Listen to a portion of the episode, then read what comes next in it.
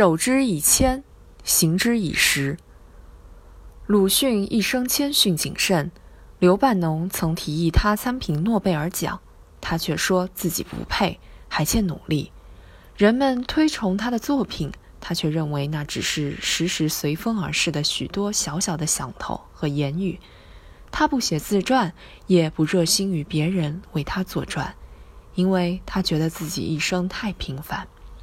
他敞开胸怀和读者交流思想情感，洞察社会，也深刻剖析自己。在自我贬义与反思中，他的形象却伟岸起来。托尔斯泰曾说：“一个人就好像一个分数，他的实际才能好比分子，而他对自己的估计好比分母。分母越大，则分数的值越小。观察成就斐然之人，的确大多如此。牛顿曾建立起一座宏伟的经典力学大厦。”但他并不因此自矜，反而将成就归咎于站在巨人的肩膀上。杨绛是著名学者、作家，但他在《杨绛全集》的自序中谦称：“我不是专业作家，文集里的全部作品都是随遇而作，我只是一个业余作者，才能突出却不恃才傲物，反而在自谦中矢志提升自我。”这也许是其人生分数值不断增大的内在原因。气虚则瘦，实则不瘦。谦逊之人往往能认识到自身不足，乐于接受新思想、新知识；骄矜之人则妄自尊大，或因自我感觉良好而避睨一切，或因取得微小成绩而沾沾自喜。殊不知，对于墙角的花来说，你孤芳自赏时。天地变小了。现实中有一些人发了几篇文就自称著名作家，演了几场戏就自诩明星演员，于是开始好面子、摆架子，在自夸自满、自负中逐渐失去了前行的能力。尤其需要注意的是，一些标榜着公仆身份的人，如果也对自己有着不切实际的认识，甚至通过各种手段。为自己罩上优秀的外衣，其负面影响只会更甚。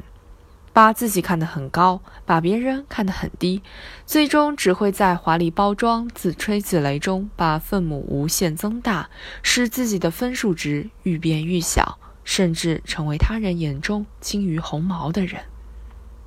自谦渺小者未必渺小，把自己放得很低，他人往往把他看得很重。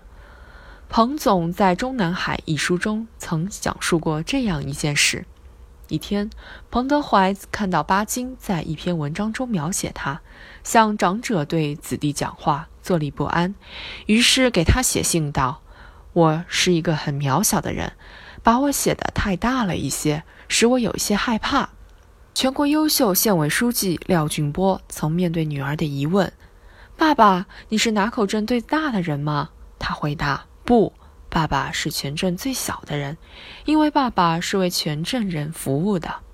视自己为渺小的人，体现了淳朴谦逊的性情品格，映照出人民大如天的敬民意识。事实证明，谁把人民看得最大，把自己看得最小，谁在人民心中的分量就重如泰山。有人说，人的真正伟大之处就在于他能够认识到自己的渺小。